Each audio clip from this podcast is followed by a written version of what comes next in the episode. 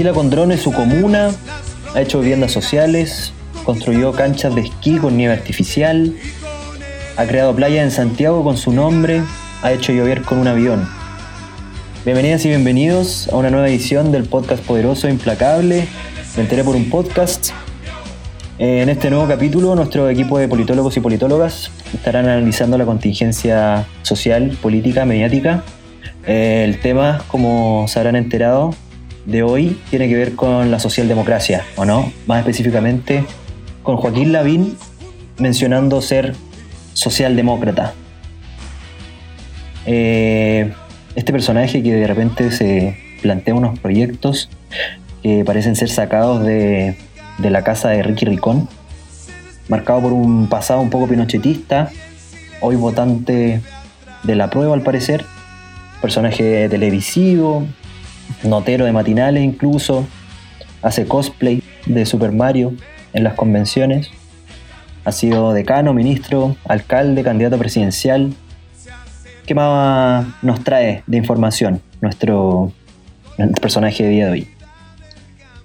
Eh, bueno, eh, Joaquín Lavín Infante, alias Tío Juaco, alias el socialdemócrata. Eh, nada él. Joaquín Lavín eh, debe ser de los personajes más interesantes en, en la política chilena actual o, o- o, no sé, de- desde obviamente la, la dictadura en adelante, porque ha tenido como esta, esta metamorfosis que, que algunos podrán cuestionar, etcétera, pero yo, yo me quedo con que uno no puede ser más preso de sus actos, más que las palabras. Uno puede decir que, que uno es un unicornio volador, pero el tema es que si no te comportáis como tal, no lo haréis.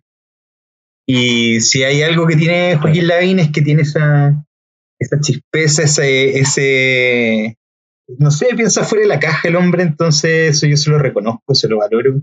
Lo que sí tiene de repente algunas carencias ideológicas notables, bajo mi punto de vista, y lo que, lo que lo lleva un poco a jugar con o a coquetear con ciertas medidas populistas, por ejemplo, cuando, cuando ocupa los drones y le dice, usted muchacho, el que está ahí fumando. o, o no sé, o poner, o poner cámara en todas partes, porque creo que con eso puede controlar la delincuencia. Finalmente, son medidas que obviamente que se que están ahí en, en un, en un ambiente medio oscuro donde si alguien tuviera esa capacidad, ese poder y, y control de, de la vía pública podría eh, hacer mal uso de eso. ¿cachai? Entonces, eh, creo que Lavín es un, es un personaje peligroso, pero muy interesante. Peligroso en, es- en esos términos, lo digo. Pero muy interesante porque también es atractivo. ¿Cachai? Eh, eso es. ¿Físicamente te refieres? Eh, ¿O en es que se a- parece mucho a un amigo, aparte. Entonces, ¿qué queréis que? Pero no vamos a revelar su nombre porque eh, le podemos comprometer demasiado.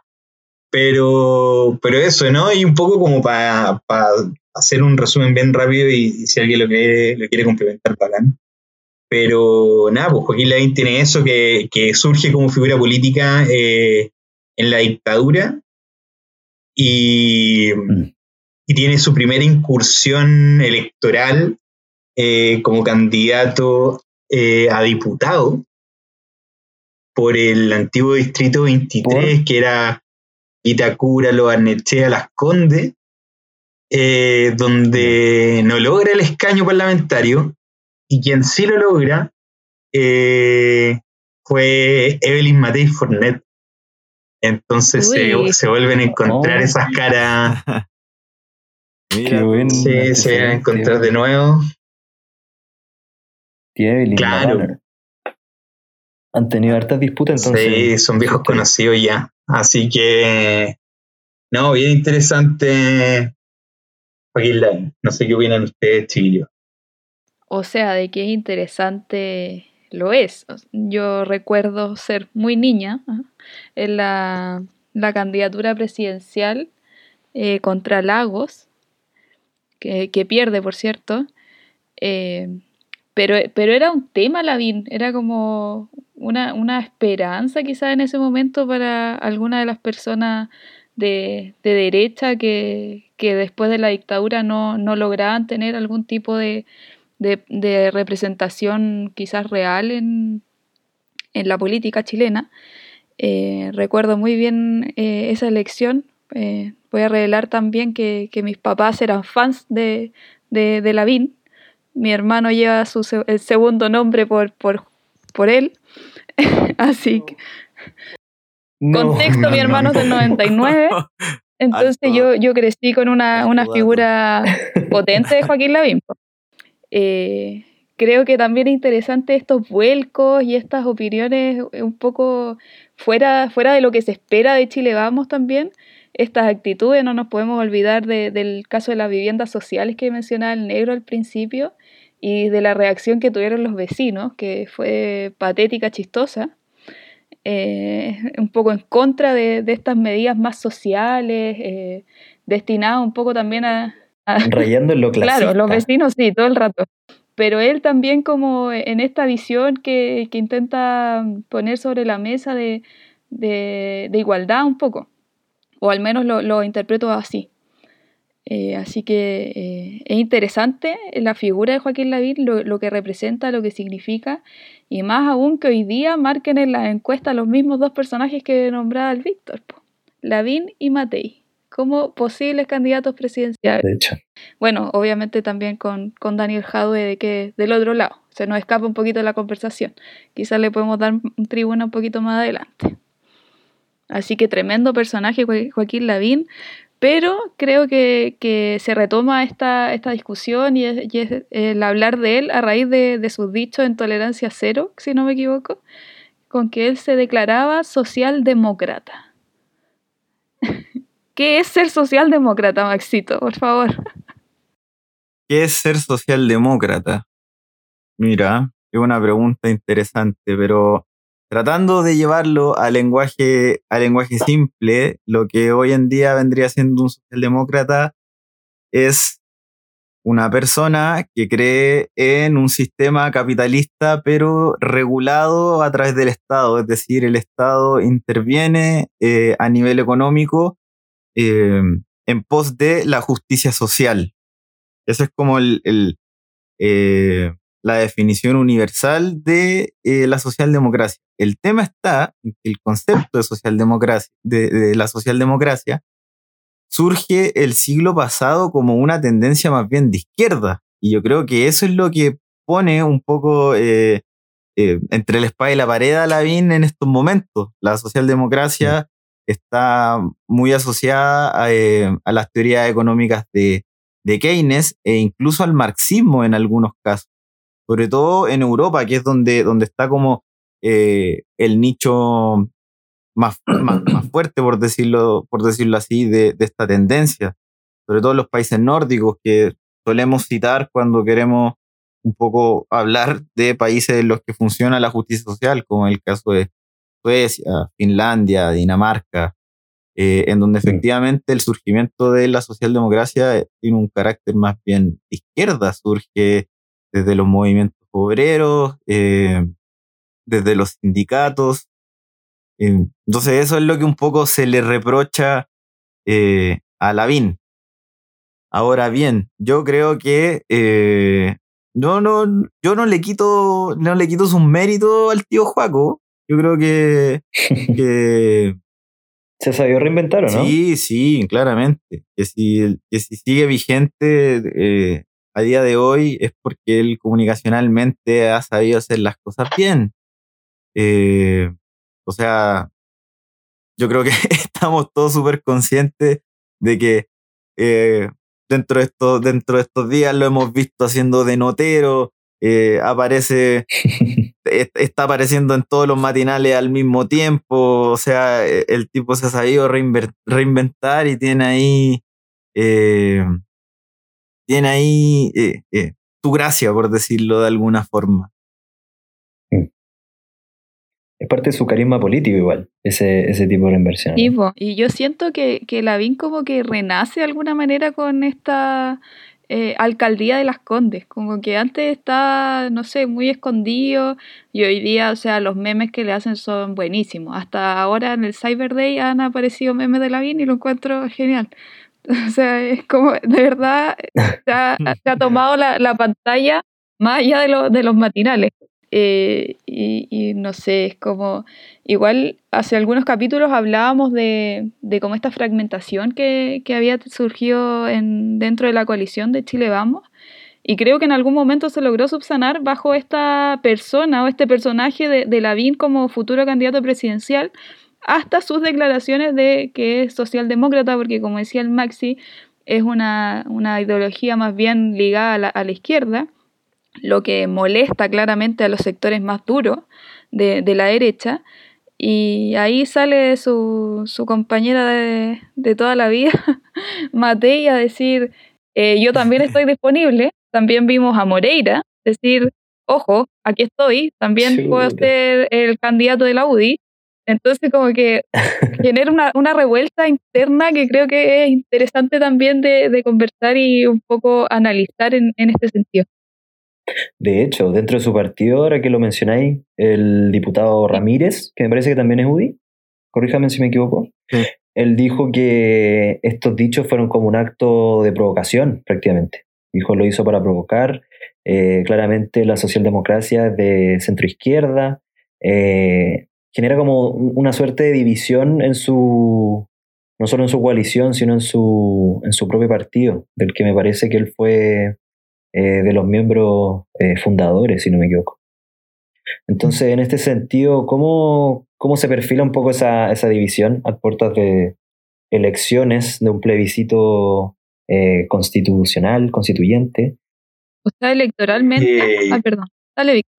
No, dale, dale, dale, dale. Dale, después me te lo dale. Yo solo voy a decir que electoralmente creo que, que para Lavín es, es bueno es bueno separarse y desligarse un poco de esta lógica de la UDI. O sea, él tiene muchas más posibilidades apuntando al centro que, a los sectores más, más extremos de la derecha. Más conservadores. Mm. Sí, ¿cachai? Eh, caso que el fin de semana salió esto, entrevista a, a Pablo Longueira, que es como un ícono eh, de la UDI, un poco que fue un, liderazgo que impulsó la, esta lógica como de la UDI Populars. Y, y que salió prestándole igual ropa a Lavín un poco, ¿cachai? Diciendo, obvio, que Lavín tenía esto, estas salidas más populistas, pero que era de los que interpretaba mejor la lógica de la, de la integración social, como lo estábamos conversando con el tema de los departamentos en la Rotonda de eh, mm.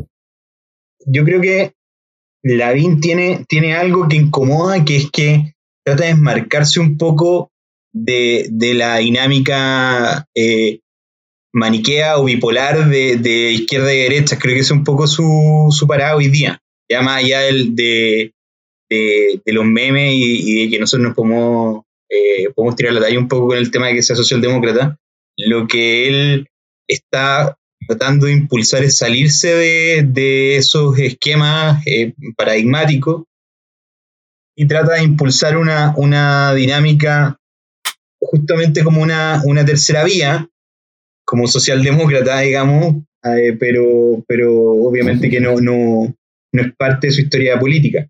Pero sí lo está intentando y eso, y eso creo que tiene un, un valor. De ahí a que lo pueda lograr, de ahí a que él pueda construir algo desde, desde esa posición, dada su carga histórica e ideológica. Eh, eh, yo lo veo difícil, pero, pero sí creo que tiene, o sea, levanta un punto interesante, ¿cachai? Un punto nuevo. La verdad es que la vi no es santo de, de mi devoción, debo decirlo. Pero eh, sí estoy de acuerdo con ese punto que mencionaste tú, Vitoco, que tiene que ver con, con sus declaraciones más, más recientes también dentro de toda esta oleada de crítica de, ambos sectores hacia su persona, pero donde él también hace ese llamado de como de salir de las trincheras, según sus palabras, y de, olvidar un poco esa, esa lógica eh, de bipolaridad, esa lógica de extremos, de que mencionando que Chile no necesita efectivamente un gobierno de izquierda o de derecha, sino que hoy en tiempos de, crisis tras crisis, de crisis sociales, crisis pandémicas, el gobierno necesita un toque de convivencia eh, nacional. Eh, es loco que él haya generado exactamente lo opuesto, pero de cierta forma, ¿cómo, cómo ven ese panorama? Eh, necesitamos una, nueva forma de hacer política. Eh, Chile Vamos está, está dándose cuenta de esa lógica o está fiel a sus principios. Puedo aportar un dato que lo dejé de lado eh, en la pauta, precisamente digamos, lado para no quemar el tema, y es que, y para que no se pierda en la, antes de la discusión próxima, es que mm. hay que tener en consideración que eh, Joaquín Lavín en estos momentos, yo no sé si ustedes cachan, y, también un poco llevándolo como a nuestro rubro, está asesorado por Anthony, Anthony Gutiérrez Rubí, que es uno de los consultores políticos, eh, asesor de comunicación y, de política eh, más galardonados, por decirlo de alguna manera, dentro del mundillo hispanoparlante. Em, tengo entendido que eh, Anthony Gutiérrez Rubí asesora a Lavín desde el año 2018. Eh, mm. Tiene una vastísima trayectoria, asesorado al PSOE en España eh, a más de 15 partidos em, en Sudamérica.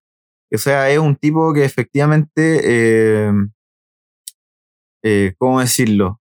Ha desarrollado una estrategia comunicacional que eh, el tío Juaco ha sabido ejecutar eh, de manera bastante eficiente, si queremos ponerlo en esos términos. No sé, mm. no sé eh, qué opinan ustedes al respecto. No sé si habían escuchado antes el nombre de, de, Antonio Gutiérrez Rubí. y creen, o, más, más, bien preguntarles si creen que la estrategia que está adoptando Lavín en estos momentos se debe a eso, o sea, a que le están desarrollando una estrategia externa o a, que efectivamente es él el que asume estas posiciones. Entonces se genera un poco esta como, esta, se generan estos dos personajes, no sé, como lo hemos conversado otras veces. Así, o al menos eso es lo que a mí la percepción que me da. Está como Lavín, así como el tipo obediente que ejecuta muy bien la estrategia que le diseña un hueón seco, versus Piñera, que es el weón que debido a su ego, ¿cachai? Hace lo contrario. Eh, claro, le desobedece, le, tiene la chor, tiene un segundo piso lleno de weones dispuestos a asesorarlo, pero el tipo es tan egocéntrico que eh, no pesca prácticamente nada de lo que la gente que está eh, más calificada para hacer hace para que, o sea, desde el punto de vista comunicacional, ¿cachai? Entonces se generan estos dos personajes y, al mismo me hace un poco de ruido. No sé qué, qué opinan ustedes. Eh, yo había tirado otra pregunta que tú mencionaras esa pregunta. pero, pero era para que no bajo, bajo el poder que mi posición me confiere, acepto la tuya porque me gustó también. Es que no íbamos a arrancar de tío Joaco, pues yo quiero seguir dándole. Se continúa la sesión. Vas a la pregunta de Maximo. No, yo creo que tío Juaco sí, sí ha desarrollado, o sea, de todas maneras se ha hecho asesorar y, un tipo que, que más que para la oreja y es bien receptivo ante, ante alguna sugerencia, etcétera. Yo, de todas maneras, por ejemplo, eh, esta dupla que está haciendo ahora como que ya no salen tanto juntos, pero con, con Vidal, Vidal Panchito Vidal. Pancho Vidal. Tremendo. Vidal vocero en Twitter. Eh, nada, pues habla un poco de eso también, pues, de su capacidad flexible de poder entrar en, dinámicas de conversación con, una persona que eh, fue vocero de el presidente de la República que, que compitió con Lavín para esas elecciones, digamos, que era Lago, ¿cachai? Entonces, mm. eh, justamente eh, pasa un poco eso, que hay esa conversa yo creo que, que se genera después de un diseño que, que está bien, pues o sea, un poco para eso se hacen asesorar eh, por, por, personas más expertas. Creo que ha dado fruto y se hace la estrategia de la BIN. Eh, bien por él, ¿cachai? Creo que abrir las pailas y, y, ejecutar en función de, de, tu realidad me parece una estrategia eh, buena. Ahora, mi, mi, mi, tema, insisto, es que cuando eso carece un poco de, de una dinámica ideológica, no sabéis para dónde vais, ¿cachai? Como que podéis ejecutar muy bien el presente mm. y, y podéis interpretar bien a las masas hoy, pero no estáis poniendo ningún proyecto mucho más se subo para adelante, más allá de la lógica de la integración social, que está bien, me parece bien, yo creo que nadie podría estar en contra de eso, ¿cachai? Pero esa lógica de integración social, eh, hacia, hacia qué lado, ¿cachai? ¿Cómo la vais orientando? Eh, eso es lo que me pasa con, con Tío Juaco, pero como insisto, a mí me gusta, pero me asusta. Yo en lo personal no, no conocía a este asesor que tú nombráis, Maxi, pero creo que evidentemente del 2018 a la fecha Joaquín Lavín ha logrado posicionarse de todas maneras. Y creo que en ese sentido está haciendo muy bien la pega. ¿Cachai? Para bien o para mal, porque quizás está restando a adherentes tradicionales o, históricos más bien de, de la UDI, pero también está ganando terreno en otras partes. Y también es por eso que se da la discusión eh, en Twitter, que, que, es como la que vemos los que somos más jóvenes o más tecnológicos, eh, que te dicen así como no te olvides del, del pasado de Lavín, Lavín ha hecho esto, ha dicho esto, suben las declaraciones del pasado, porque evidentemente está, está ganando terreno en otra parte, po terreno donde antes no tenía una presencia y en ese sentido creo que, que obviamente tienen que combinar las dos cosas, una de que sea muy Mateo y que acate lo que le diga su asesor, eh, contrario a lo que hace el presidente, como nombraste.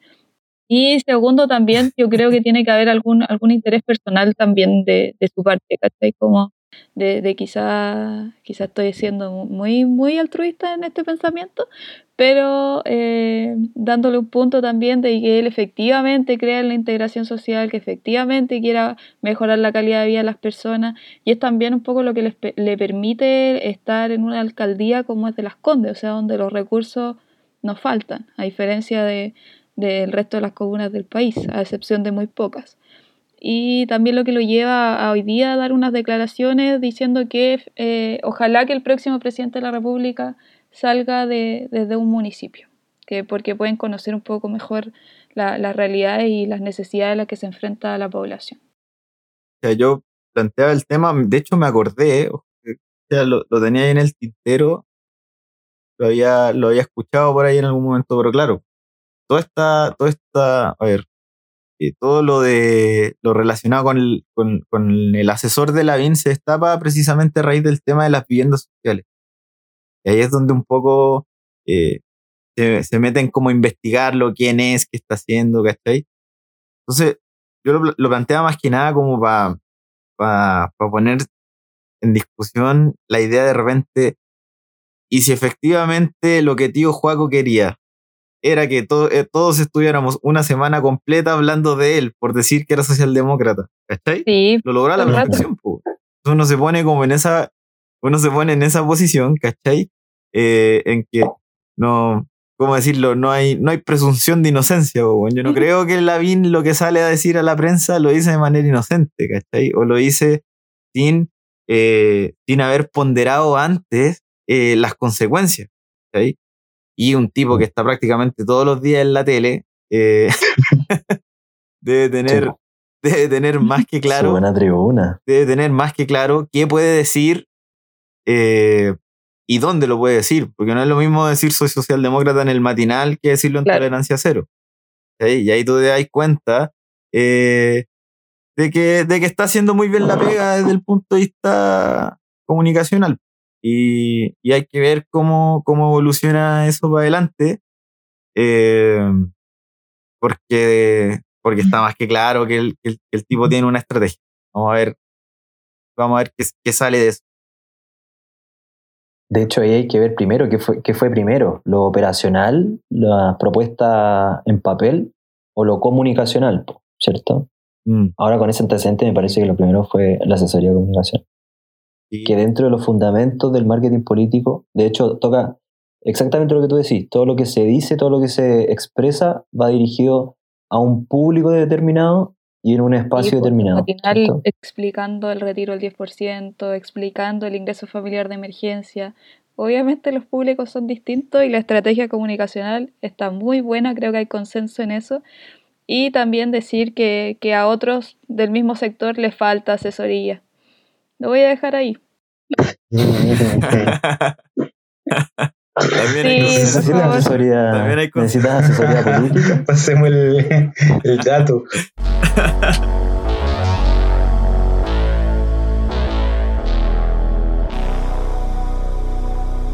Si necesitas asesoría política, asesoría comunicacional de cualquier tipo, siempre puedes contactar a Amapola. Amapola es un laboratorio de innovación política con un equipo de jóvenes profesionales dedicados exclusivamente a esto, entre otras cosas, al marketing político. ¿Estás cansado de que te funen? ¿Quieres dejar de ser trending topic de Twitter por las razones equivocadas?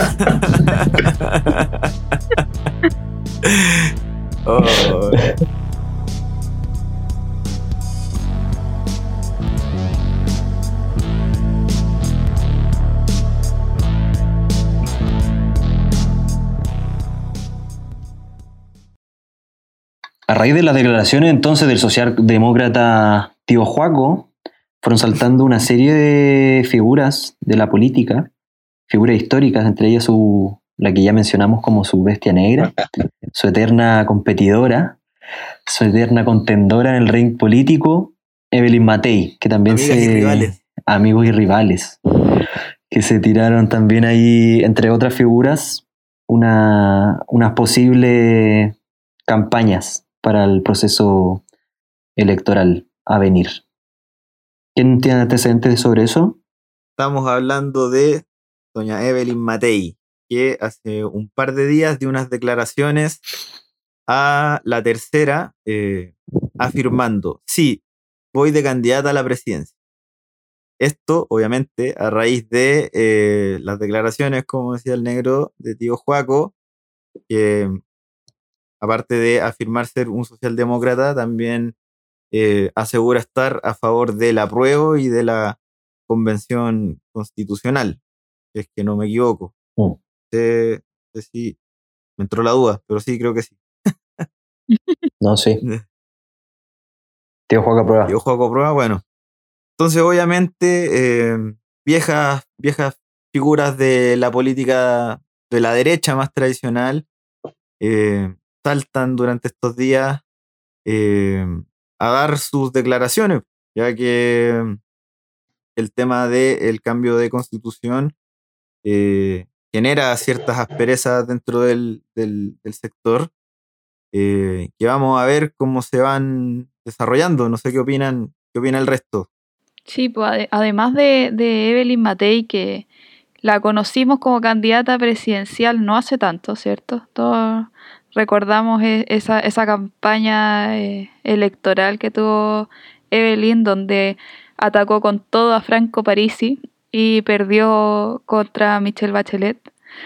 Eh, la conocemos más, es un personaje que, está vigente también, que está como alcaldesa de Providencia, tiene, tiene tribuna, eh, tiene ideas también, sean o no sean de nuestro agrado, pero siempre se mantiene eh, con, un, con, un, discurso bastante claro y bastante dirigido, ¿cierto? No, no, no da estos saltos como hablábamos de Lavín que, que pueden acaparar a más, personas. Ella es de una línea política, creo que se ha destacado también en su vida política por ser eh, muy derecha sin querer utilizar el eslogan de, de, otra, otra figura de la UDI por ahí. Eh, y también Iván Moreira y Pablo Longueira, la dupla dupla que hasta tenían una canción, ¿no? Yo creo que, todos la tenemos en mente y no la voy a cantar por respeto a los auditores, pero sí. Iván Moreira, Pablo Longueira. Esa misma.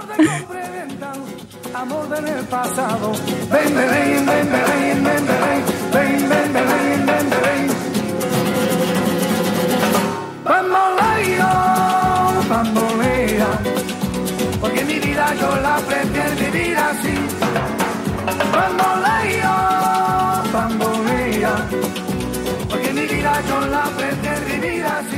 El compañero Moreira, como le, dijimos hace un tiempo eh, a raíz de la, votación del 10% de la FP, ¿cierto? Que empatizaba con, sus bases, ligadas también al mundo evangélico. Él también dice que está disponible para em, una posible candidatura presidencial, cosa que, es curiosa, yo creo que al menos yo no, me lo esperaba. No, no, sé qué, qué, qué, pensaban ustedes respecto a Moreira.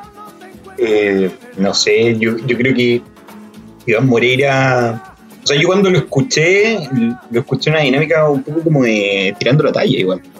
Pero, pero de que tiene ahí su, su público, el caballero lo tiene. Cuando empieza a explotar esta faceta eh, del mundo evangélico, digamos, eh, creo que desata como todo su potencial se, se enmarca de la élite política de derecha, eh, empatiza con, con, el, mundo evangélico que, no es de la élite económica de, este país, ¿cachai? Donde se le da este, este espacio de flexibilidad, de utilidad para que, para que vote como votó en, en el tema del 10%. Claro. Y y nada, a mí me parece, me parece igual súper interesante que estos viejos estandartes empiecen a, a surgir nuevamente como, como, como rejuvenecidos, que estos son como un 2.0 de, de, lo, de lo que eran, pero son, siguen siendo lo mismo igual un poco, pero, pero no, está bien y, un poco eh, de lo que están hablando antes de, de Soa Evelyn, uh. la runner. Sí, eh, a mí, a mí me parece que se configura bien desde la derecha, por lo menos. Eh, si es que hay una estrategia detrás de esto, me parece que es una estrategia igual súper interesante. Porque Iván Moreira capta un público un poco, un poco más duro dentro de Chile Vamos. Eh, Evelyn Matei es como una candidata bien eh, clasicona de derecha, definida, con, con en, términos económicos sobre todo y, tío Juaco que, tira más para la izquierda dentro de este mundo y, agarra parte de ese espectro más, más de centro, ¿cachai? E incluso de repente puede llegar a cruzar un poco la calle y, eso también lo hace interesante. Entonces, encuentro que esa, esa, esa triada, ¿cachai? A lo mejor que puede liderar eh, Pablo Longueira en este, en este renacer que tiene, yo lo veo igual difícil, porque el compadre igual en octubre tiene que ir ahí al juicio oral, ¿cachai? Sí, pues. Entonces, liderar desde tribunales me parece que es complicado y, no, sé si están las aguas para hacer eso, no sé si hay agua en la piscina para tirarse ese piquero. Eh, no sé si la UI estará dispuesta a hacerlo. Me parece que por las primeras reacciones de lo que dijo Pablo Longueira no, no hay tanta agua en esa piscina. Pero, pero sí es interesante que hay movimiento ahí. Eh, no así, y voy a hacer solamente un pequeño paréntesis, eh, en, la, en, la, centro izquierda más clásica como concentracionista, como que están medio como congelados, ¿cachai? Mm. Estos otros por último se están moviendo más, están, están, están mostrando algunas cartas y, y, ya, ya entraron en, pie derecho a la, carrera presidencial y lo, lo que es súper, súper interesante.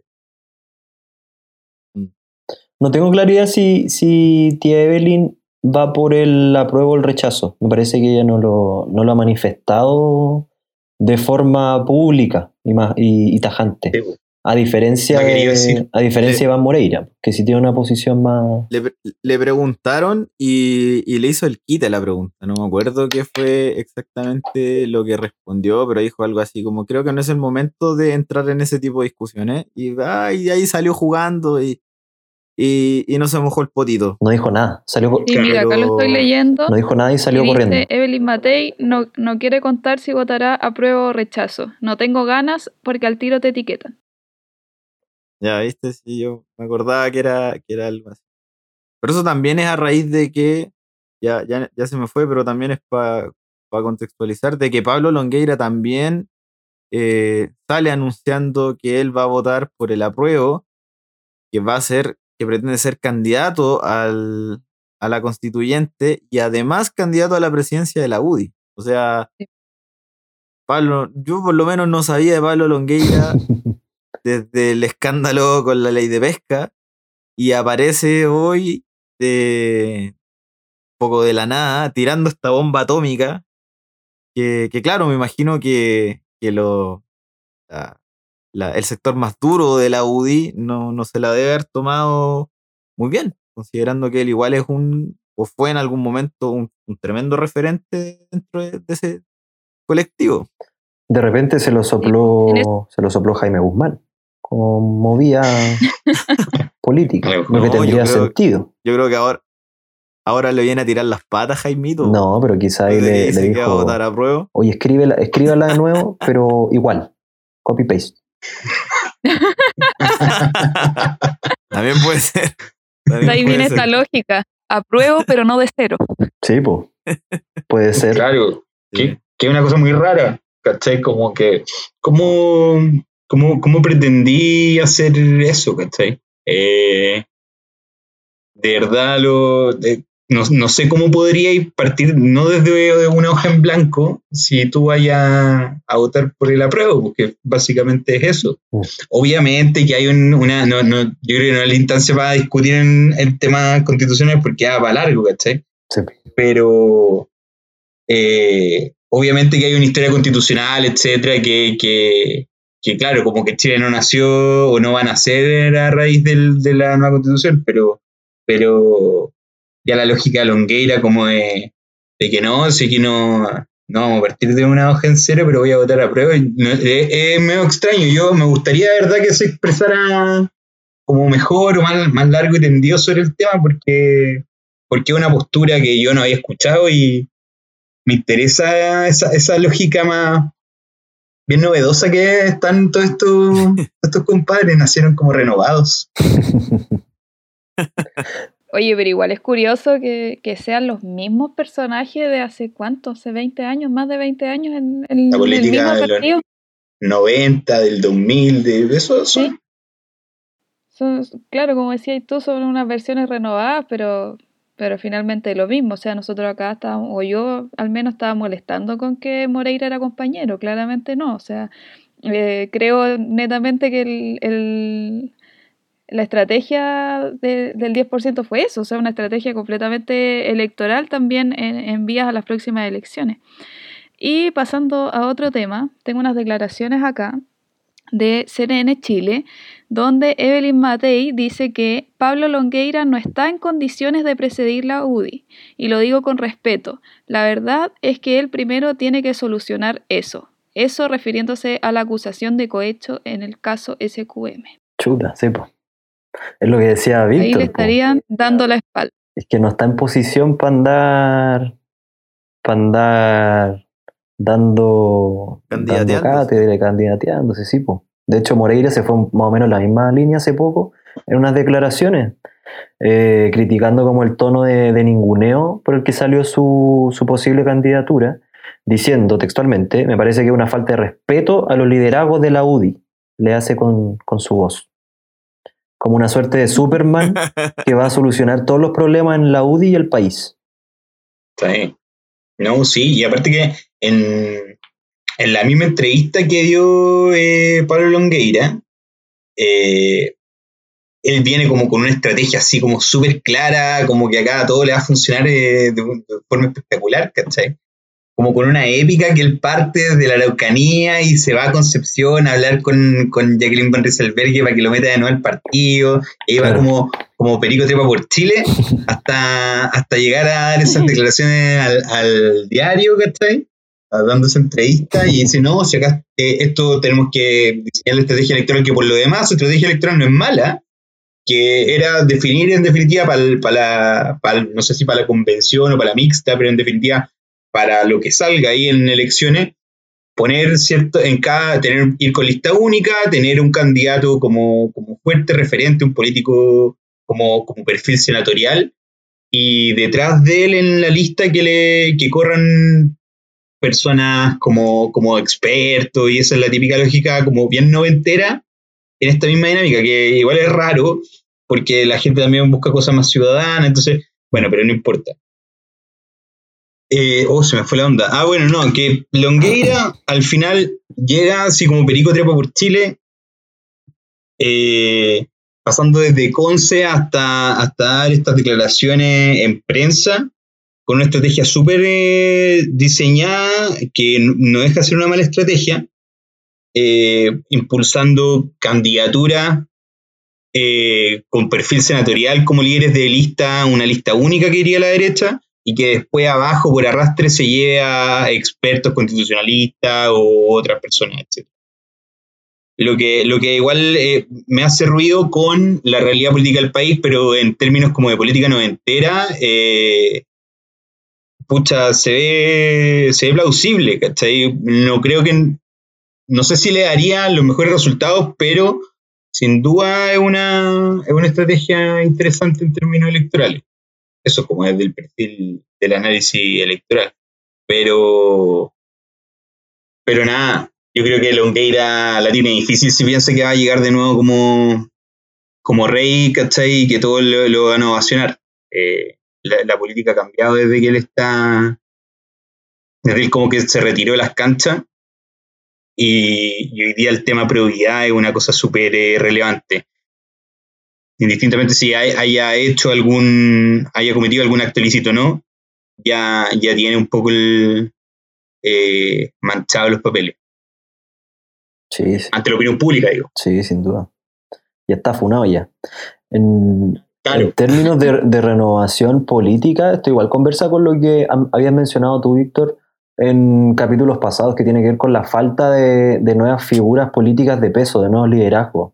Eh, ¿La política hoy está dándose esa, esa, capacidad de renovación o se lo atribuimos netamente a, los asesores comunicacionales?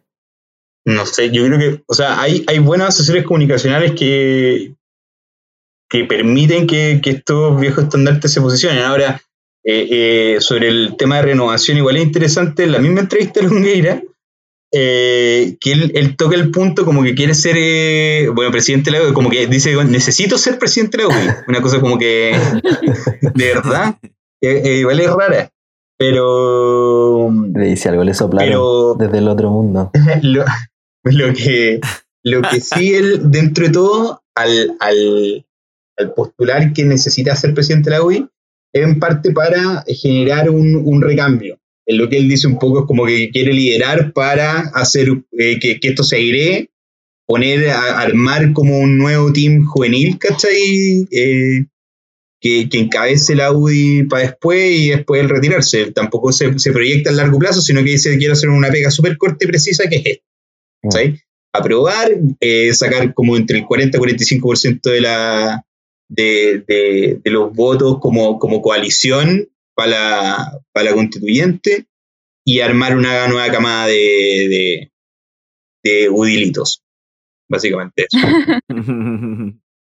Dentro de la UDI, uno de los, de los partidos con más juventud, pero sin embargo, no, no, no yo por lo menos no, no veo personalidades jóvenes fuertes, protagonistas, además de Jaime Belolio, actual ministro vocero, pero eh, que también sabemos que dentro de la UDI más le pegan que le hacen cariño. Entonces, eh, ¿están pescando realmente como a las nuevas generaciones de, de UDIs en ese caso particular?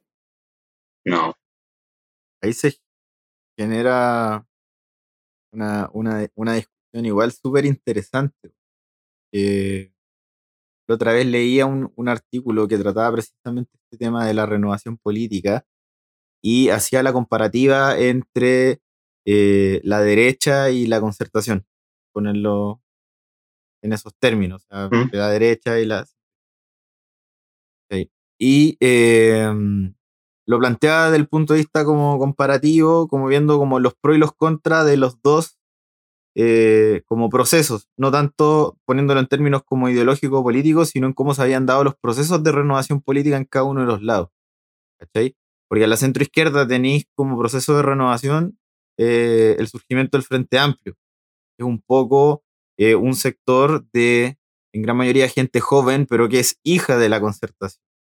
Gran parte de la gente que participa de los partidos del Frente Amplio proviene de juventudes de eh, la antigua concertación o son hijos de militantes, eh, incluso gente ya con bastante trayectoria dentro de todo el, aparato público y, eh, y de los organismos gubernamentales. A diferencia de la derecha, en donde efectivamente la renovación se produce a la interna de la misma coalición. O sea, lo que en algún momento fue como la renovación de la derecha que, que fue Evópoli, optó por eh, participar dentro de la misma coalición, lo que al final terminó un poco como opacándolos. Entonces se generan como estos dos fenómenos en donde cuando los jóvenes se van por fuera, como es el lado de la centroizquierda, genera como una ingobernabilidad dentro de eh, el espectro político, o sea, genera una ingobernabilidad dentro del espectro político versus lo que pasa en la derecha cuando se van por dentro de la coalición, eh, se ven opacados porque también están, obviamente, todos estos viejos estandartes que tienen mucho más capital político y además, en muchos casos también, capital económico, capital social, para eh, no salir de sus puestos de poder. ¿Cachai? Entonces es súper complejo porque si salía a disputarle a los viejos estandartes de tu sector por fuera, al final estáis dividiendo poco estáis haciendo la auto Napoleón. Claro. Estáis dividiendo para que venza el enemigo. Mm. Pero cuando te vais por dentro, como es el caso de la derecha, eh, no brilláis. Y al final es lo que está pasando hoy en día en la derecha. Terminan primando más los viejos estandartes bien asesorados eh, que muchos tipos jóvenes que pasan al olvido, como a lo mejor va a pasar, eh, no sé, con Blumel, o claro, como pasó que en algún, o como lo que pasó con algún momento, que fue un meme incluso, donde decía, sale el presidente de Bópoli, eh, Hernán, mm. eh, Hernán Larraín Mate. ¿Y quién es? ¿Cachai? Mm, claro. Eh, yo, yo, yo, sigo a Hernán Larraín Mate, ¿eh? debo, admitirlo. Pero, pero sí, te encuentro toda la razón. Claro, entonces estamos en un panorama complejo en ese, en ese, en ese ámbito, dado además obviamente todo el, descontento ciudadano. O sea, hay una, hay una desconfianza transversal eh, hacia los partidos políticos que obviamente dificulta aún más el proceso. Mm, yo, yo creo que ahí, para no perder el hilo con el tema del, de la renovación y el reemplazo, ¿cachai? Falta un poco, yo creo que la derecha joven que, que que no me cabe duda que debe haber alguien o, grupos de, personas más jóvenes que tengan intenciones de, tomar esas posiciones de poder, ¿cachai? Pero creo que les falta audacia, que, que sí le ha tenido el, Frente Amplio, que se ha comido críticas que son cabros chicos, que etcétera, etcétera, etcétera, todo lo que hemos escuchado. Pero eh, independiente, sabiendo, sabiendo que si iban con un candidato separado en el fondo, eh, no, le hacían ningún favor a la, a la, a la centroizquierda o, o, al sector político al cual están representando. igual la lógica de eh, ganar su, su, posición de poder dentro del sistema de partidos, ¿cachai?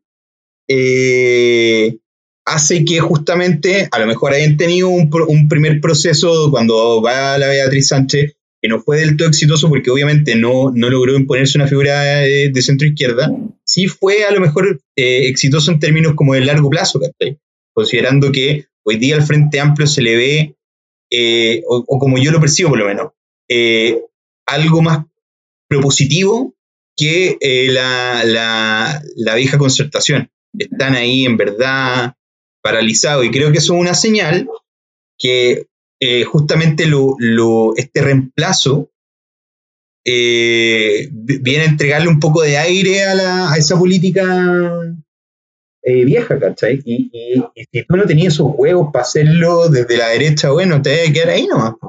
vaya a tener a, Chadwick como ministro del Interior en, dos gobiernos más, ¿cachai? sí, ¿cachai? No, no sé, pero, madera. Pero, pero, pero puede pasarte, fíjate, o, o, como candidato a algo, no sé. Eh, pero por eso creo que ahí falta convicción, falta, falta claridad también ideológica. Creo que el, Frente Amplio ahí también construyó eh, esto que también se le critica harto como, como la, moralina o ponerse arriba el pony y decir, no, sabéis que eh, nosotros sí vamos a hacer la buena política, nosotros no vamos a hacer como la vieja política, no vamos a caer en corrupción, etcétera, etcétera, etcétera, sino que vamos a hacer procesos mucho más participativos, etcétera, etcétera, etcétera. Eh, creo que esa épica por lo menos eh, le, sirvió como una forma de eh, mostrarse al, a la opinión pública. Claro. Y, desde la derecha no hay nada de eso. No hay nada de eso, solamente esto, los más renovados son el, el, tío Juaco, ¿caché? Tío Juaco es, un lolo, po. Sí, y figura, y figuras jóvenes tenía Camila Flores.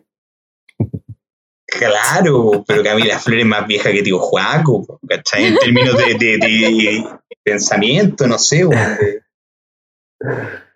Estamos en crisis. Es, que es súper crítico porque finalmente son, estamos en un contexto en que las generaciones chilenas son súper son súper contrastantes. Tuve una generación millennial, eh, generación X si querí, es muy distinta a lo que son los boomers, y eso se refleja en, política. Chile, la sociedad chilena y la sociedad global en general se pegó un salto de, evolución eh, tan rápido que, yo siento desde afuera que la política no sabía cómo responder frente a eso en, su totalidad. Y por eso también está tan deslegitimada las instituciones políticas y los actores políticos.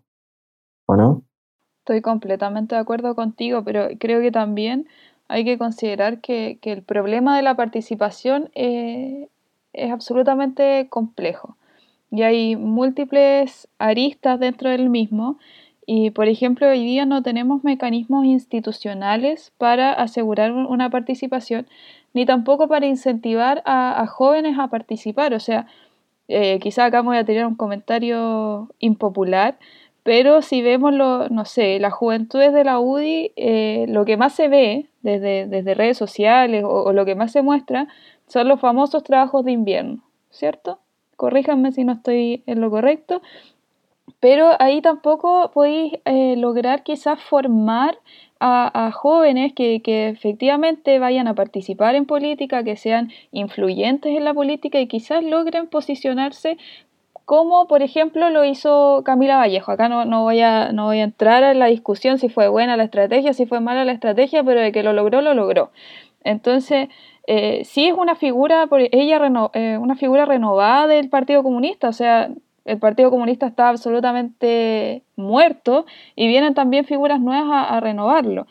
Eh, también eh, a las del Frente Amplio, pero creo que en la derecha faltan salirse un poco desde lo institucional, ¿cachai? De que nos vamos a juntar a hacer trabajos de invierno, nos vamos a juntar a hacer reuniones entre nosotros, no, no vamos a abrirnos, no vamos a expandirnos, y ahí siguen eh, figurando los mismos personajes de siempre. Y también creo que eh, se espera que, los jóvenes por sí mismos eh, tengan ganas de participar como, como sin, sin hacerse cargo de, de, eso a nivel estatal, a nivel municipal, a nivel regional, ni a nivel partidista. Se espera que por sí mismos eh, sientan algún tipo de interés, pero si, si somos más realistas y, y vemos la, cómo se comportan los partidos políticos, yo creo que a muy poca gente joven eh, le van a dar ganas de, de estar dentro de ellos. Sí, pues finalmente con lo que decías tú, una de las mayores como catapultas en el mundo político es la política universitaria, básicamente, donde se gestan los movimientos estudiantiles, donde hay movimientos como, en el caso de la derecha, el movimiento gremialista, si no me equivoco. Entonces, finalmente, es ahí donde empieza a actuar la política desde, desde las juventudes, pues, pero en ese, en ese salto de, de participación que digamos que es de nicho, que es bien reducida, dependiendo de la universidad, obviamente, hay universidades más políticas que otras, pero ese salto de, de, de, esa participación a un protagonismo político más, no sé, dígase elecciones o, o, una participación mucho más vinculante, eh, que encuentro que ahí se pierde un poquito, ¿o no? Y van quedando, no sé, pues, Andrés Longton, que es constantemente confundido con su hermano. Eh, eh, las caricaturas, como decían ustedes, al Frente Amplio, donde en su momento decían, no, es que estos cabros chicos no pagan pensión alimenticia, entonces no saben lo que es, o, cosas de ese estilo, ¿o no? Totalmente, está, eh, bueno, lo que sí, también el ninguneo a la, a la participación joven, em, y, de verdad a mí no, se me ocurre en este momento como alguna estrategia para poder eh, en el corto plazo resolver ese problema. Creo que, la crisis institucional, la crisis de legitimidad están afectando todos los tipos de participación, pero si seguimos bajo esta misma lógica y sin hacernos cargo de este problema, lo que va a pasar es que va, eh, van a empezar a, revivir figuras antiguas que, no están representando a una sociedad actual. O, van a surgir jóvenes como Camila Flores que, que representan una idea obsoleta hoy día, pero que ella en su calidad de joven eh, pareciera eh, poder, eh, poder, ampliar o representar a, a, otra, a otros grupos. Bueno, la respuesta no la tenemos hoy. Hasta el momento, los viejos estandartes de la política, en el caso de, Chile Vamos, están, están siendo protagonistas, como mencionamos, Iván Longueira, perdón, oh, qué estúpido, me pedí un peñerazo. Iván Longueira, Pablo Matei siguen, siguen en las mismas candidaturas. ya cerremos. Ahora sí, señores, les presento al nuevo y más juvenil Tulio. hola. Es hermoso y desconocido. ¡Oh! Así es, amigos, gracias a los ínfimos retoques que me hizo mi cirujano. Sí, yo. Ahora soy joven de nuevo. Pero, tío, la juventud va por dentro. Ah, nadie te va a querer más, solo porque ahora eres perfecto. Se equivocan. El último informe indica que el nuevo y juvenil Tulio es mucho más querido. Lo merezco por bello. A propósito de figuras políticas que pretenden llegar a la presidencia, eh, en esta versión tenemos a Rodolfo Carter, alcalde de la Florida, quien durante la jornada se, tiró unas cuñas bien importantes en la radio, ¿o no, Negra? Sí, en... ¿O no, Mane? Perdón. Específicamente en Radio Futuro, en el programa Hoy en Palabras, que es noticia, estuvo Rodolfo Carter para hablar un poco de la situación por COVID en, la comuna de La Florida y le preguntaron sobre los dichos de Pablo Longueira, por, los cuales ya hemos abordado. Y dice lo siguiente, no me sorprende que Pablo sorprenda, él tiene ese estilo. Ahora que sorprendió más de la cuenta, sin duda. Pablo siempre ha sido un hombre de un sector que viene de la época del sí y el no, y que se manifieste por el apruebo es algo muy sorprendente es de las personas que uno no lo hubiera esperado. Un poco también lo que, lo que veníamos conversando, ¿cierto? Pero lo, interesante de, la entrevista que da hoy día en Radio Futuro es que llegó a ser tendencia en Twitter Al Qaeda. Y ustedes se preguntarán por qué Al Qaeda, qué tiene que ver con, con Rodolfo Carter, ¿cierto? Y el tema es que él dice, eh, en este contexto eh, que está hablando de, política, ¿cierto? De, un poco del estallido social también, de, la izquierda y la derecha, eh, asegura también que el Partido Comunista es un partido antidemocrático. Cuando uno dice esto, la gente dice, ¿cómo es eso? Pero si lo dicen sus estatutos.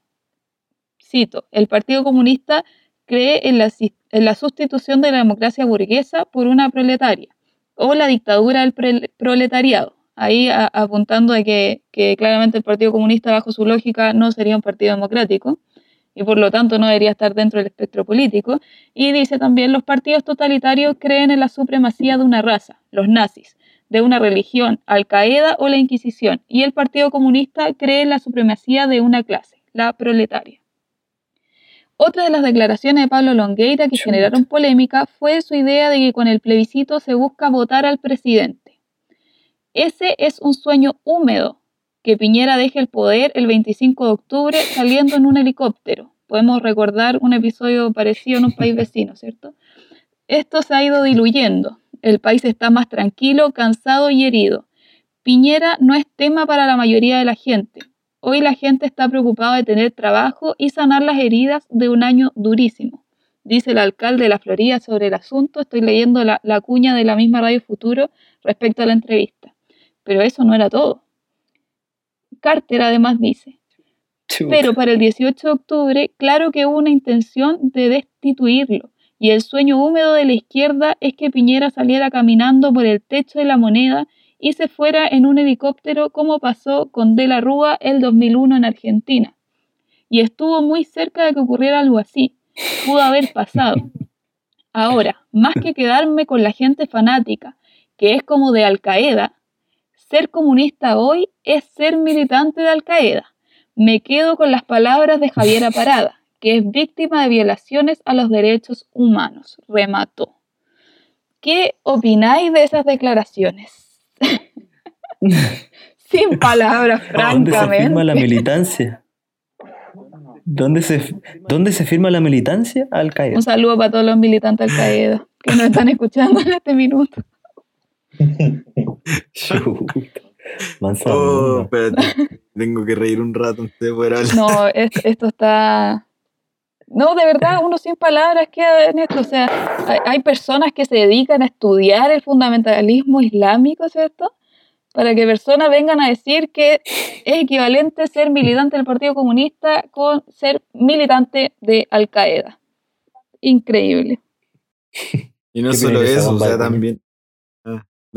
Y también es estudiar un poco lo que es el marxismo, desde un punto de vista ya ni siquiera ideológico, sino que teórico. O sea, la idea de la dictadura del proletariado y todos los postulados de Marx, obviamente vienen de, su concepción de la economía.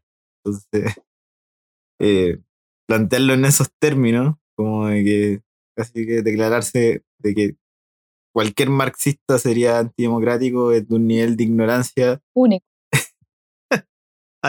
único, sí. bueno, hablamos de figuras públicas que fueron bien asesoradas comunicacionalmente en bloques anteriores, esta no sería la ocasión, probablemente. No, claramente. Y a eso me refería cuando la dejé rebotando en el bloque anterior. O sea, hay que tener un poco de criterio, yo creo. O sea, teniendo la tribuna que tiene, eh, no cuesta nada informarse sobre lo que uno va a hablar. Y si no sabe, mejor, mejor omitir ese tipo de comentarios. Pero como lo pudieron ver, eh, lo dijo en más de una ocasión dentro de la misma, de la misma entrevista. Y no sé de dónde nace esta idea también de que el comunismo igual Al Qaeda. Eh, bastante extraño, considerando Al Qaeda, o sea, ¿de qué estamos hablando? Harta menciona el concepto de sueños húmedos. También. ¿Habrá alguna explicación ahí?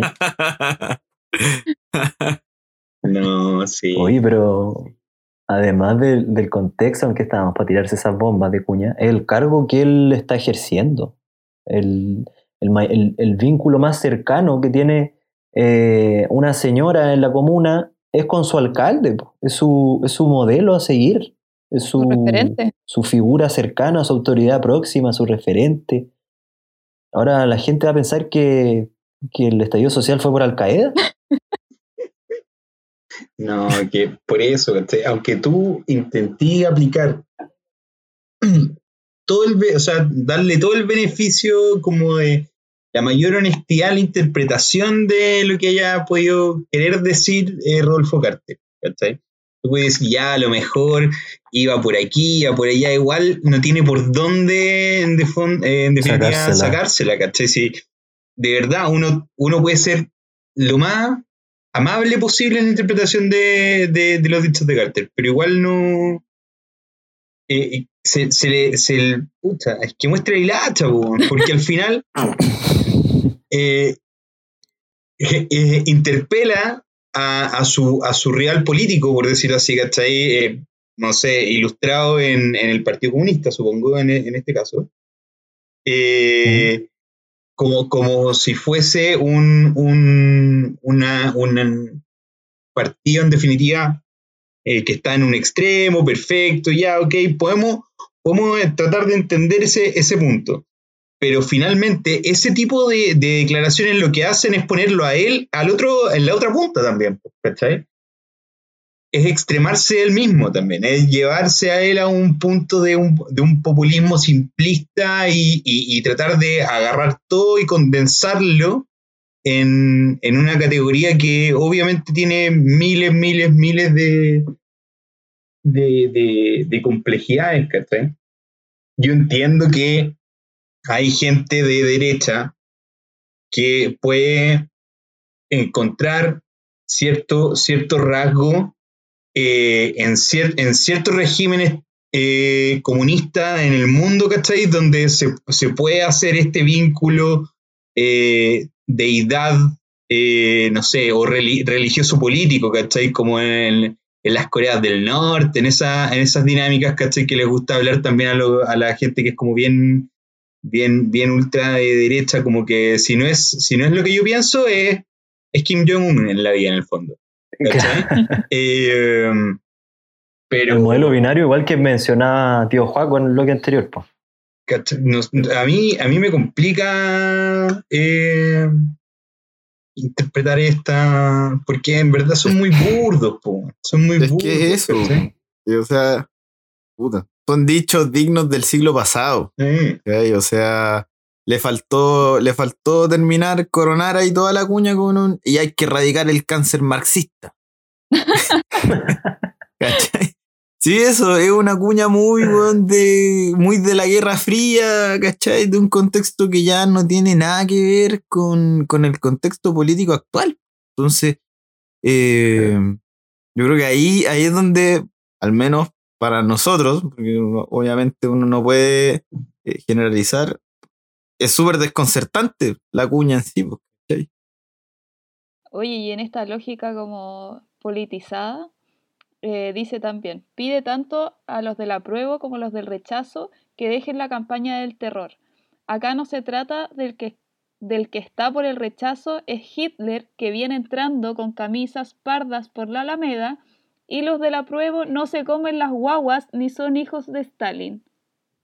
Son dos visiones del país y después de que termine esta elección se debe hacer el mejor trabajo posible. Claro, no hagamos campaña del terror, pero los comunistas son Al Qaeda. no sé, no sé. O a lo mejor en verdad estamos interpretándolo mal, pero me cuesta interpretarlo bien, de verdad. Encuentro que el, quien lo haga es un virtuoso. Sí, aparte yo acá lo estoy leyendo, lo, que subió la radio por escrito, pero está también el audio y uno lo puede escuchar y, no, no está sacado de contexto. Así que... No hay por dónde darle el beneficio de la duda.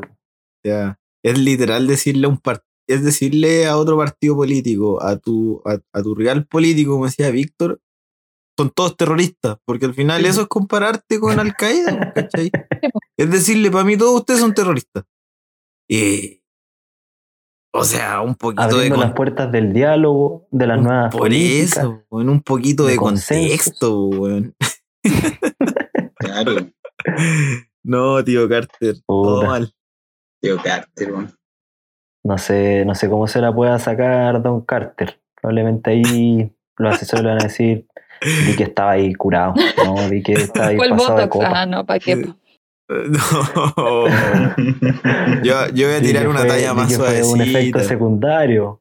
Un efecto secundario de las inyecciones, pero no sé cómo se la puede sacar. Ay, ha sido un, ha sido un capítulo tremendo. Hemos hablado de, de nuevas políticas, de viejas políticas, de cómo los viejos estandartes se han renovado, de cómo también otros no han, dejado, no han dado paso a, a nuevos políticos, a la política millennial, si le queremos decir a nuevos representantes jóvenes eh, de la política. Y porque nosotros, y este en general, me enteré por un podcast en específico, no es un podcast de millennials pretenciosos, no, no somos Al Qaeda, somos un equipo de jóvenes estudiosos, comprometidos con el análisis, comprometidos con la verdad, con la libertad, con la democracia. No somos Al Qaeda.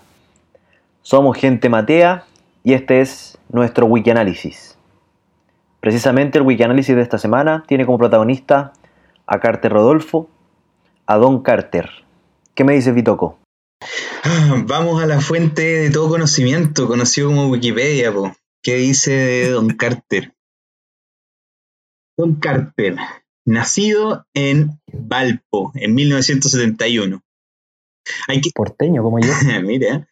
Y en 1977 su familia se trasladó a la Florida en busca de mejores oportunidades de vida. Leído textual de la Wikipedia, y yo creo que esta Wikipedia, todo esto, la debe haber escrito la mamá de, de Rodolfo Carter, porque es bien interesante. Bueno, acá obviamente mencionando su origen humilde y, y apelando a toda esta dinámica como de, de, de que fuera abajo las élites, ¿cachai? Toda esa dinámica de Rodolfo Carter. Como la épica de la meritocracia. Exacto. Eh, estudió en el Liceo Salesiano de Macul y posteriormente ingresó a la carrera de Derecho en la PUC, donde se tituló como abogado. Eh, bueno, su padre falleció en su último año de carrera, eso obviamente es lamentable, y así asumió la jefatura de la familia, compuesta por su madre, quien escribió este Wikipedia, y su hermano, es su hermano de años menor que él, el actual diputado Álvaro Carter. Eh, esto, esto, es un dato, mira, bien interesante de la biografía personal de, de, don Rodolfo. Ha manifestado interés por la literatura, la historia y las humanidades. Mira, es como, como si fuera postulante a. está postulando a 2017. claro. Claro, y con ustedes, Rodolfo Carter. Este candidato a. autoproclamado candidato a, a presidente ha manifestado interés por la literatura, la historia y las humanidades. Rodolfo es un católico practicante, lo dice también. Mira, muy interesante. Eh, su inicio en la política, esto también es súper interesante, este, este, dato. Su primer acercamiento a la política los tuvo durante su paso por la educación media, instancia en la que llegó a ser presidente del centro de alumnos del centro de alumnos en la década de los 80. Mira, llegó a ser presidente. Presidente del centro Exacto, esa fue su primera incursión en política. Esperemos que ahí no haya tenido compañeros del CAEA. Eh, Esperemos. Sí. Bueno, después en el 97 participó en la campaña parlamentaria de Rodrigo Álvarez y eh, trabajó como asesor legislativo. Ahí viajó un montón a Punta Arena y no, no, ¿por qué? No sé qué tiene relevante que haya viajado a Punta Arena. Eh, Ah, para la mamá era, para la mamá era importante. para la mamá era importante. lo, echó de menos. viajado, en viajado el cabro. ¿no? Y, se desempeñó en distintas universidades como profesor de Derecho Comercial. Así que tiene, tiene su, su, vida de, de, académico también. Eh, y posteriormente ingresó a la, o ahí ingresó a la Unión Demócrata Independiente y postuló a concejal en las elecciones municipales del 2000, siendo elegido por tres periodos consecutivos. Y en el 2011, tras la renuncia del alcalde de la Florida, Jorge Gajardo, todos sabemos quién es Jorge Gajardo, ¿cierto? Obvio. Sí. Sí, pues, el, tío López Venega. Yo no. El tío López Yo no, tío Víctor. El tío López Venega, po. Ah, Claro. Eh, bueno, ahí asumió Rodolfo eh, de manera interina y en las elecciones municipales del 2012 fue ratificado en el sillón municipal derrotando a Gonzalo Duarte. El 2014 renunció a su militancia en la UDI, eh, aduciendo diferencias con la dirección del partido. Pese a esto, fue confirmado como candidato a la reelección apoyado por el Pacto de Chile eh, en las elecciones municipales del 2016 fue reelegido con el 67,8% de los votos. Mira que sacó hartos votos. Eh, siendo uno de los alcaldes más votados de la derecha. Harto voto. Harto, harto votos. eh, que son malos. Eh, envidia en verdad. Sí, puede ser. Yo creo. Eh, bueno, dentro de, tantas cosas que han pasado con su relación con la UDI, el 2018 la presidenta de la UDI, eh, Jacqueline. No quiero pronunciar su apellido para no equivocarme y pecar de obsceno. Para no mandarte un pepe out. Sí. Para no mandarte un pepe out. La Coca lo describió como uno de los militantes más importantes que ha renunciado y ese mismo año manifestó su intención de nombrarlo presidente de una nueva di- división de alcalde, propuesta que Cartecito rechazó. Bueno, eh, dentro de, de- de las políticas que ha implementado en, en la municipalidad está el médico a domicilio, la cannabis medicinal, ahí eh, junto a la Fundación Daya, ha hecho campañas de prevención sexual y eh, bueno, ha tenido también momentos más oscuros, como eh, una suspensión por notable abandono de deberes. Dice, el día 27 de marzo del 2019, el Tribunal Calificador de Elecciones de Chile suspendió por un mes al entonces alcalde Carte por encontrar que éste había incumplido reiteradamente sus obligaciones y por existir en el municipio una situación irregular de manejo administrativo. Igual es un tanto polémico Rodolfo Carte. Eh, genera su anticuerpo del hombre. Sí, genera su, su anticuerpo. Lo hemos visto con, con su chaleco. en- ¿No se acuerdan cuando para el, para el estallido social salió con chaleco antibalas dentro del- de la municipalidad de la? Eh, yo, ¿Por qué? Porque No. estaba con chaleco antibalas dentro de su oficina. dentro de su oficina, esperando. A lo mejor era un francotirador afuera. Yo solo quería. Tiene miedo de Al Qaeda, quizás es real lo la paranoia. Claro, a lo mejor, como es un, un católico practicante, como dice acá, eh, a lo mejor ha tenido algún encontrón con, con Al Qaeda. Oye, en verdad, en verdad el análisis wiki le da harta, le tira hartas flores en este caso. Yo creo que nunca habíamos tenido un wiki análisis tan, tan floreado. Tan. Sí, totalmente. Yo creo que deben haber personajes floreados en Wikipedia. Debe estar Gandhi, debe estar. eh, y ahí, no sé. De- Nelson Mandela, y Rodolfo claro. Carter. Martín Luther King y Rodolfo Carter. Una cosa así. Debe ser su. Así que El Ken de la Florida. eso es claro, floridano. Verdad de Valpo, pero floridano. De tomo y. Y que en Eh, el fondo viene a representar un poco esta, esta figura meritocrática eh, que, que, insisto, tienen cierta debilidad ideológica y que, que se les nota y de repente tratan de aflorarlo tirando comentarios como Al Qaeda y este tipo de cosas. Pero sí eh, quería hacer una mención a, a que él representa también un poco a, esto- a estas figuras relevantes que han surgido en este último tiempo, eh, que son los alcaldes. Eh, los alcaldes hoy día son noticia y creo que eh, cuando lo toquemos, que ya hemos tocado muy tangencialmente el punto, pero cuando hablemos de temas constitucionales, hay que, habría que hacer una revisión sobre, sobre el rol de los gobiernos locales en, en la política chilena, porque lo, vemos que Tío Juaco, Soa Evelyn, eh, Katy Barriga, eh, el mismo, el mismo Don Carter, son puras figuras que han surgido desde, desde los gobiernos eh, comunales. pues. Entonces, me, parece súper interesante también cómo, cómo están tomando relevancia las comunas, ¿cachai? Y, y no necesariamente las comunas con más poder adquisitivo, porque por supuesto está Las Condes y, y Providencia, pero eh, las comunas populosas también tienen lo suyo, tienen lo suyo. Así que eso sería un poco el wiki análisis de Don Carter.